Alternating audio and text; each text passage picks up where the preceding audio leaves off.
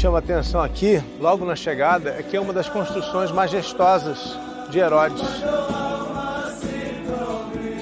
Uma grande coincidência que me deixou muito feliz, inclusive. A gente chegou aqui com o privilégio de assistir uma cerimônia de Brit Milá, que é uma circuncisão. Tem um bebezinho aqui, com oito dias de vida, um menino, que veio repetir o ritual que o Gênesis nos diz que começou com Abraão.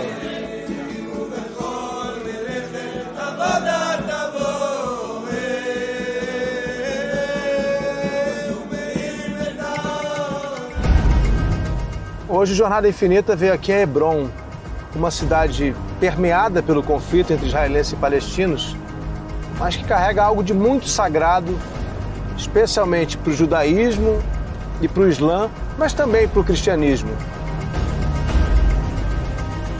Por essa estradinha aqui, a gente vai chegar no túmulo dos patriarcas, do lado palestino conhecido como a Mesquita de Ibrahim, que é assim que eles chamam Abraão.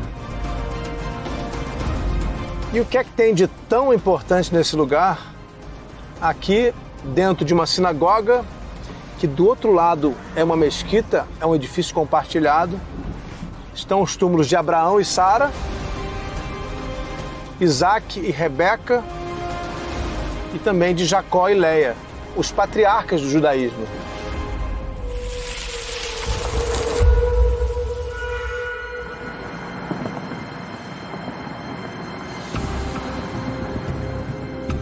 Eu não sinto o astral muito bom aqui não. Pode ser que seja uma coisa minha, mas é um lugar tenso, muito dado a conflito, até por causa do lugar que a gente está indo, porque tanto para o Islã como para o judaísmo é um lugar muito importante e todos esses lugares que para a religião são importantes acabam se tornando alvo de disputa. Vou pedir licença aqui. Bom, eles estão pedindo para passar. Não sei o que aconteceu, mas bom, eles estão no meio de um funeral. É o que eu ia dizendo, não é um lugar que me deixa à vontade. Não pode não ter sido nada nesse caso, mas eu muitas vezes vim trabalhando aqui em situações de conflito, tem polícia, soldado o tempo todo. A gente está no coração da cidade de Hebron. A gente está realmente num lugar muito antigo, uma cidade muito antiga e que hoje é Palestina com controle militar israelense. E na nossa chegada aqui a gente já pode ver bem claramente como esse lugar é importante para os muçulmanos. Tem um grupo imenso da Turquia, até tive que parar o carro aqui e esperar eles passarem.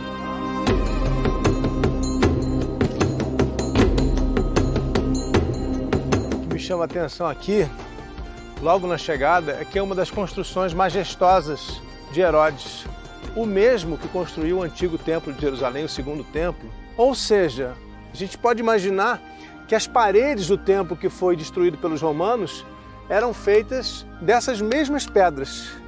E a gente tem certeza disso, porque olha só como esse lugar aqui é parecido com o Muro das Lamentações. É exatamente o mesmo tipo de construção na mesma época, de um rei, sabem disso? Que era em parte judeu, em parte árabe. E ele construiu isso sendo aqui um representante do poder romano, querendo agradar os judeus, como parte de uma tentativa de pacificar essa região. Mas a gente sabe que não deu certo, porque depois vieram muitos conflitos, muitas revoltas judaicas. No ano 70, o general Tito veio a Jerusalém, foi a Jerusalém, né, porque a gente está agora em Hebron, e destruiu tudo que viu pela frente.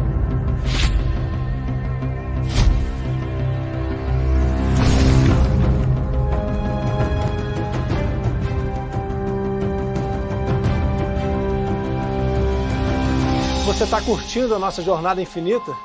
Quer continuar viajando comigo pelo mundo, pelos lugares mais sagrados do planeta? Então segue o nosso canal aqui no YouTube e continua com a gente. E aliás, quer estudar comigo? Vem conhecer os nossos cursos no rodrigoalvarez.site.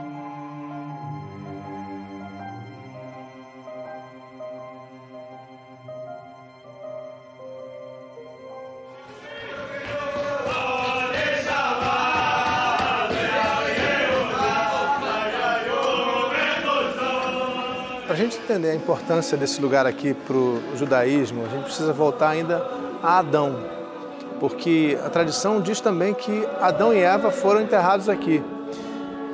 E que Abraão escolheu esse lugar por saber disso.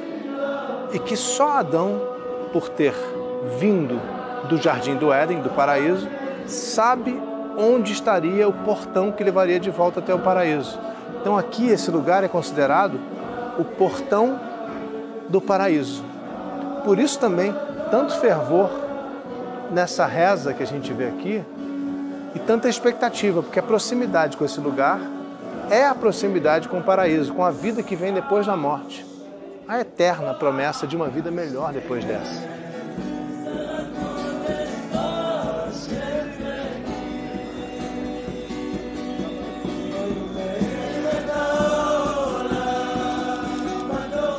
Uma grande coincidência que me deixou muito feliz, inclusive. A gente chegou aqui com o privilégio de assistir uma cerimônia de Brit Milá, que é uma circuncisão.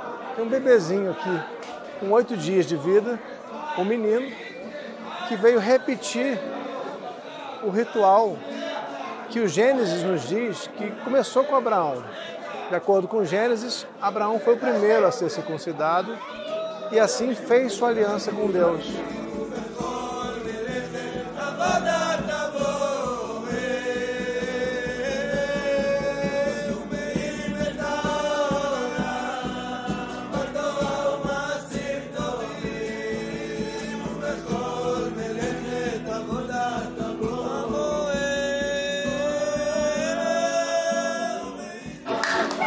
E repetir isso aqui no túmulo dos patriarcas, justamente onde a tradição nos diz que Abraão está enterrado, para um judeu tem um significado imenso.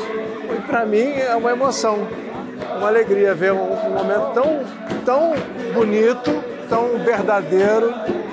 E olha, eles são tão felizes, é tão legal ver a dança, a música, a alegria. É uma comemoração à vida.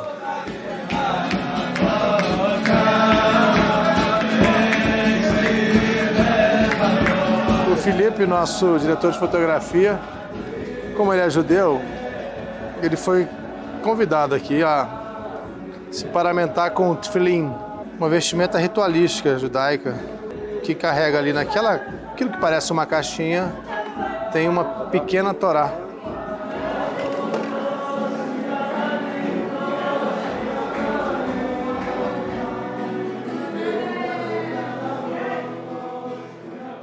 Capítulo 23 do Gênesis, o primeiro livro da Torá, que é a Bíblia judaica, que é também o Pentateuco para os cristãos, nos conta que Abraão comprou a caverna aqui, onde hoje é Hebron, de um certo Efron. Ele comprou a caverna para fazer o enterro da mulher dele, Sara, que tinha acabado de morrer, segundo Gênesis, aos 127 anos. Abraão levantou-se, curvou-se perante o povo daquela terra, os hititas, e disse-lhes: Já que vocês me dão permissão para sepultar minha mulher, peço que intercedam por mim junto a Efron, filho de Zoar, a fim de que ele me ceda a caverna de Marpelá, que lhe pertence e se encontra na divisa do seu campo. Marpelá era o nome do campo de Efron que Abraão comprou para fazer o túmulo de Sara. Hoje é conhecido como Mearat Hamarpelá, o túmulo dos patriarcas.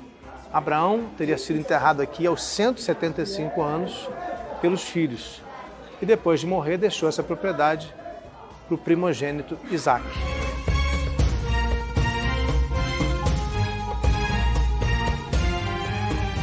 Lembram dele?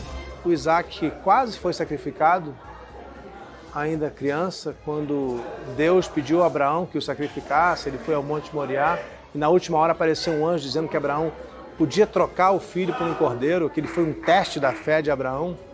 Isaac acabou, segundo o Gênesis, vivendo 180 anos e também teria sido enterrado aqui nesse lugar. Rebeca, a esposa de Isaac, também foi enterrada aqui nas cavernas de Marpelá. E depois foi Leia, a mulher de Jacó, que a gente conhece também como Israel, por causa de um episódio marcante da Bíblia. Esse aqui é o monumento dedicado a Abraão. Está escrito aqui, ó, monumento da tumba do patriarca Abraão. O túmulo mesmo, que naquela época era uma caverna, tanto que toda a história aqui começa com a compra da caverna, a gente não tem acesso. E talvez nunca tenha, porque ninguém tem certeza de onde está.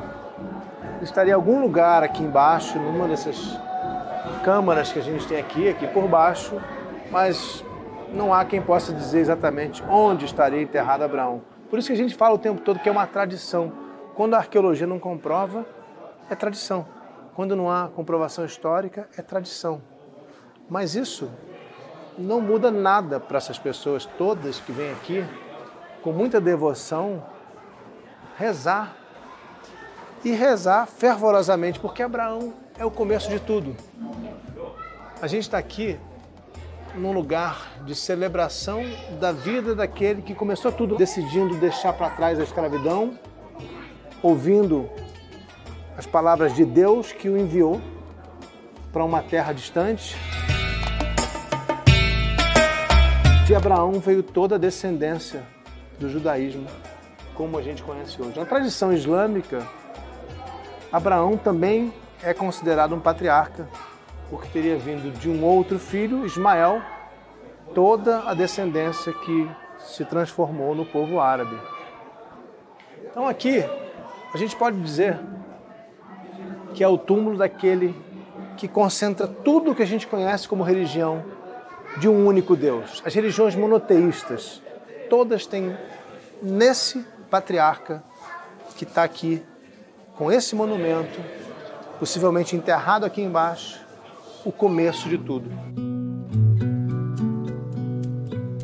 O tempo todo a gente é lembrado aqui da proximidade da sinagoga, da parte judaica, com a parte árabe. Ali do lado, a gente vê o tempo todo também os árabes rezando. É, é impressionante isso, gente. Como é que dois povos, duas religiões que têm o mesmo patriarca vivem aqui tanto conflito.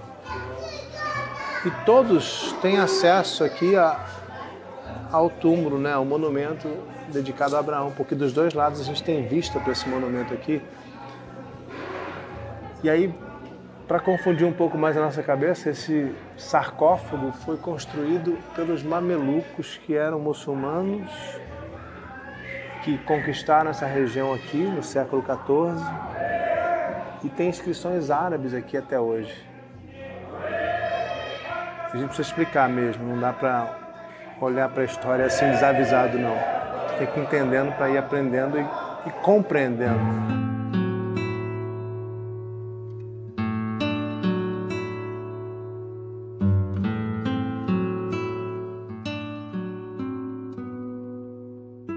Por uma casualidade, o monumento dedicado a Esaú ficou do lado árabe, ficou atrás dessa porta de ferro aqui na parte árabe porque lá já é a mesquita de Ibrahim, onde a tradição árabe tem toda a sua devoção aos patriarcas. E ali ficou Esaú. Curiosamente, a história dos dois irmãos, Esaú e Jacó, ficou um de um lado, o outro do outro.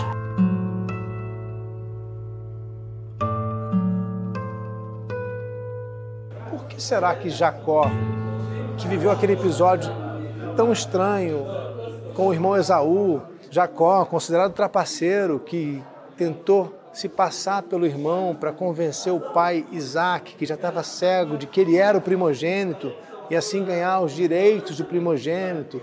Logo aquele que era considerado trapaceiro, por que, que ele estaria aqui? E aí a gente tem que voltar na Bíblia para entender o momento em que Jacó passou a ser chamado de Israel. Ele é tão importante que dá um nome ao país que existe aqui hoje. Dá um nome às terras todas que antes havia aqui, o reino de Israel. Quando o rei Davi era o rei de tudo isso aqui, quando a Judéia, a Samaria e a Idumeia faziam parte de um único reino, esse reino se chamava Israel, por causa desse patriarca que é homenageado com esse monumento aqui.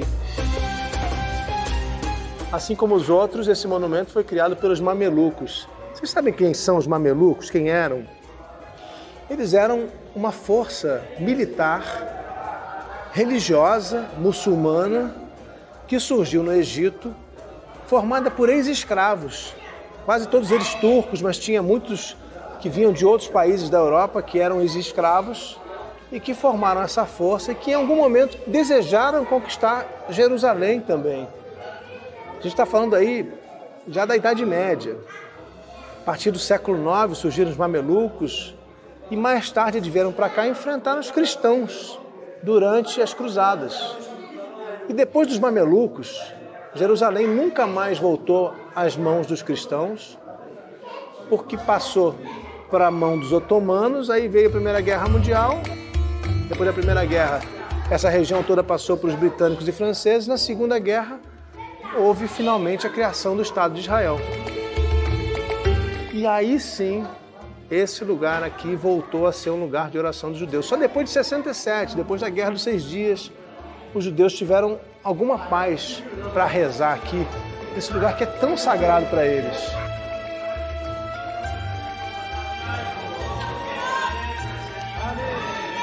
Agora, paz, quando eu falo paz, eu não estou dizendo paz absoluta, porque em 1929 houve aqui um massacre. Árabes mataram muitos judeus aqui. Naquela época não existia o Estado de Israel. Foi em 1929. Ao menos 67 judeus foram assassinados por um grupo de árabes, incitados por um boato que dizia que os judeus aqui queriam tomar o controle da montanha do templo, lá onde hoje fica a Mesquita Laxa e o Domo da Rocha, onde um dia esteve o templo judaico. Naquela época, quando o conflito não tinha as proporções que tem hoje, famílias árabes abrigaram os vizinhos judeus. Um gesto muito bonito que a gente gostaria de ver repetido. Mas, lamentavelmente, em 1994, um colono israelense americano de extrema-direita entrou armado na mesquita de Ibrahim, que fica aqui do lado, e saiu atirando. Matou 29 pessoas e feriu mais de 100. Até hoje, ele é cultuado pelos extremistas como um mártir. Para a gente tentar entender como esse lugar é importante para as tradições islâmicas e judaicas ao mesmo tempo, Basta a gente saber que as mulheres judias colocam aqui pedidos para Sara, para a matriarca Sara, para se casarem. Do lado de lá, as mulheres árabes colocam bilhetinhos ali por debaixo, torcendo para que eles cheguem lá às cavernas onde Sara está enterrada porque acreditam que esses bilhetes, esses pedidos, podem ajudar a que elas tenham fertilidade. De acordo com a Bíblia, Sara deu à luz Isaac quando tinha 90 anos.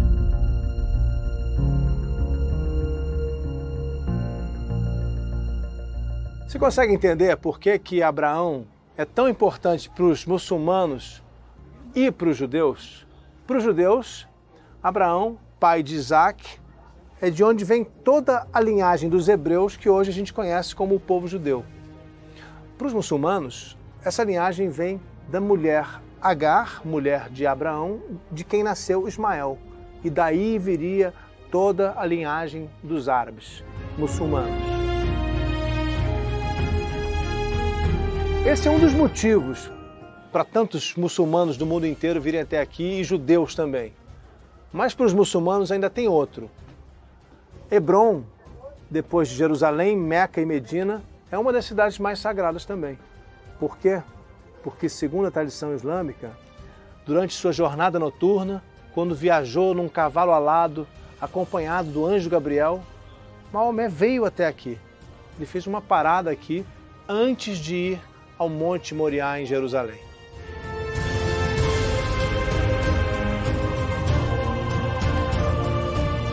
Aqui, durante o período bizantino, foi construída uma basílica nas proximidades do túmulo dos patriarcas.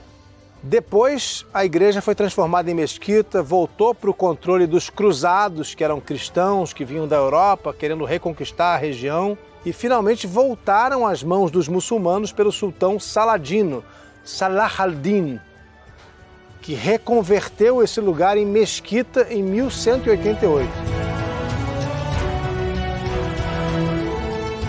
Gente, depois da conquista de Saladino, Os judeus passaram 700 anos proibidos de vir até aqui, proibidos de rezar no segundo lugar mais importante do mundo para o judaísmo. Eles só voltaram a poder visitar o túmulo dos patriarcas no começo do século passado, mas ainda assim com restrições. O controle judaico sobre esse lugar, depois de dois mil anos, só veio em 1967, com a Guerra dos Seis Dias, que foi vencida pelos judeus, e assim eles voltaram a tomar conta do lugar e voltaram também a rezar aqui, diante do túmulo de Abraão, Sara e dos outros patriarcas.